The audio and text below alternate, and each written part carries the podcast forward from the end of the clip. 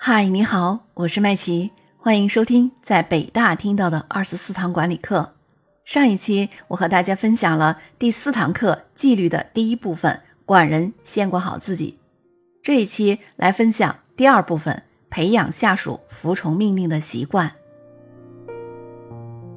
在《论语·子路篇》中有这样一句话，分享给大家：其身正，不令而行；其身不正，虽令不从。美国心理学家威廉·詹姆斯曾经有一句对习惯的经典定义，他说：“种下一个行动，收获一种行为；种下一种行为，收获一种习惯；种下一种习惯，收获一种性格；种下一种性格，收获一种命运。习惯是一种长期形成的思维方式、处事态度。”习惯是由一再重复的思想行为形成的，习惯具有很强的惯性，就像转动的车轮一样。人们往往会不由自主地启用自己的习惯，不论是好习惯还是坏习惯，都是如此。可见习惯的力量会影响人的一生。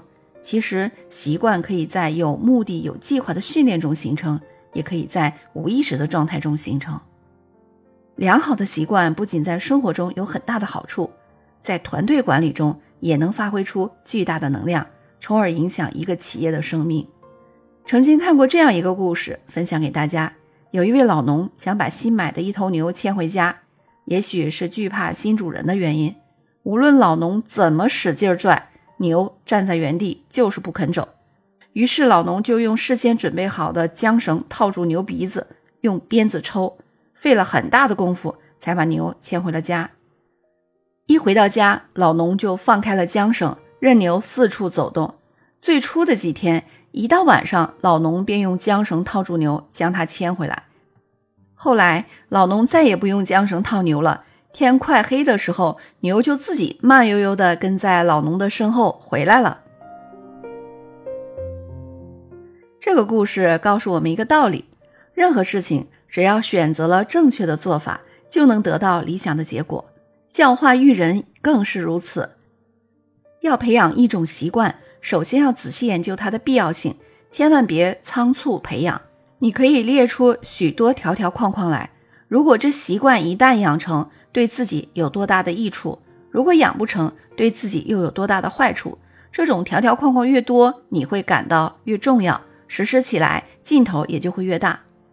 其次，你要培养什么好习惯，征服什么坏习惯？可以从你的理想抱负中提取，因为理想抱负对于我们的人生无疑是再重要不过的事情了。同时，你也可以从困扰你的难题、阻碍你的瓶颈以及必须达成的目标，还有亟待提升的短板中去提取，因为这类事情是我们内心迫切想解决的。一旦我们从中提取出某种习惯或者是习惯配方，你实施起来劲头就会特别大，解决了培养目的的问题。下面就来说说怎样培养一个好习惯的问题吧。任何一个好习惯必然是在有意识的训练中形成的，不允许也不可能在无意识中自发的形成。这是好习惯与不良习惯的根本区别。相对于其他习惯而言，不良的习惯形成以后，要改变它是十分困难的。俗话说“江山易改，本性难移”嘛。从根本上说，任何一个好习惯的养成都不会是轻而易举的。俗话说：“万事开头难，好的开端是成功的一半。”培养习惯也是一样的。好习惯多长时间才能养成呢？根据美国科学家的研究，一个好习惯的养成需要二十一天，九十天的重复会形成稳定的习惯。所以，一个观念如果被别人或者是自己验证了二十一次以上，它一定会形成你的信念。一个人的习惯决定了一个人的未来和一生的幸福。我们说，习惯的培养是一个由被动到主动再到自动的过程。作为一个管理者，在培养下属良好的行为习惯方面，需要注意这样六个方面。第一点就是要专注于行为方面。员工的不良的工作习惯种类很多，其中包括工作间休息的时间过长、违反安全规则、凌乱的工作场所。不适当的衣着、私人的电话太多、办公时间闲谈、喜欢和其他员工争执、工作态度散漫、经常请假等等等等，实在是太多了。这些情况都会妨碍工作的顺利进行，甚至会使其他员工以为可以违反工作规则，以至于不良的风气进行蔓延，影响了整体的工作表现。为了减低个别员工不良的工作习惯的影响，我们需要一些技巧。在与员工讨论他的工作的时候，一般都会专注在工作方面的表现；但是在讨论改善员工的工作习惯的时候，我们则需要专注在行为方面，也就是员工怎样做他的工作。我们要注意的第二个要点就是要判断问题，在纠正不良的工作习惯之前，我们需要先指出问题的所在。假如员工的不良工作习惯导致了以下四种情况，你就必须予以纠正。第一种情况是影响员工自己的工作表现，这是最常见的情况，也是最容易被我们察觉的出来的。第二种情况就是影响其他员工的工作表现，一些工作习惯会使人分心，阻碍其他员工的工作，这些不良的工作习惯是比较容易察觉到的，因为当这些情况出现的时候。受影响的员工便会向你投诉。第三种情况就是违反任职机构的政策和工作程序的。我们任职的机构已经定下来一些规则，为员工确立了工作的依据和办事的原则。第四种情况就是惹人反感，再不能置之不理了。在这种情况下，你需要运用个人的判断力和洞悉力，这大概就是最难以处理的一种不良的工作习惯了。我们再来说培养员工良好的习惯的第三个要点，就是改善习惯带来好处。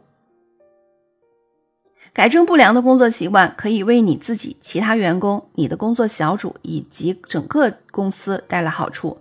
最重要的还在于可以提高工作小组的士气，其他员工不会因为个别员工的不良工作习惯而加重了自己的工作负担。在我们改正不良的工作习惯以后，工作小组便更加的精神振奋，工作环境会更舒适、更安全。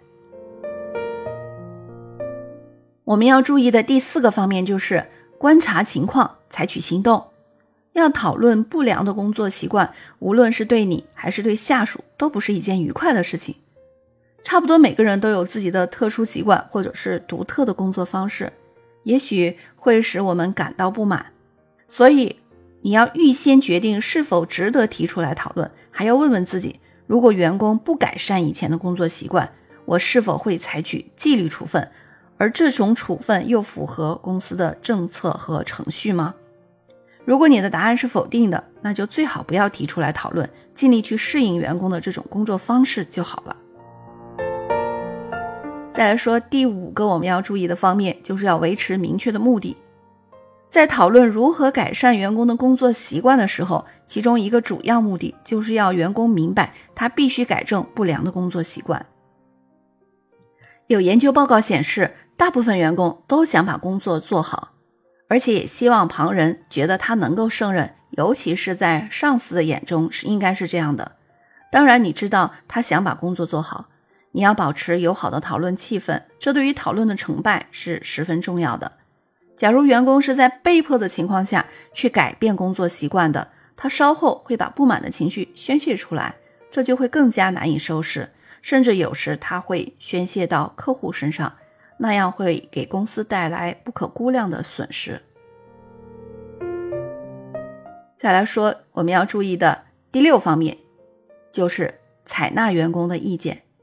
要员工改善自己的工作习惯，其中一个最佳的方法就是请员工提出意见。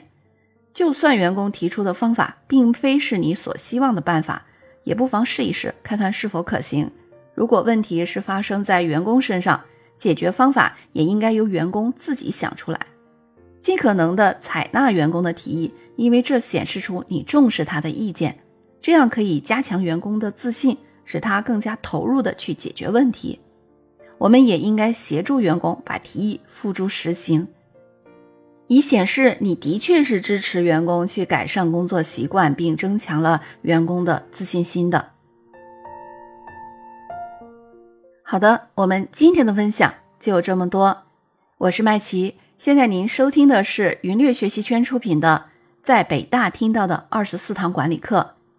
今天和你分享的是第四堂课纪律的第二部分，培养下属服从命令的习惯。下一期我来和大家分享第三部分，不要过度纵容下属。我们下期再见。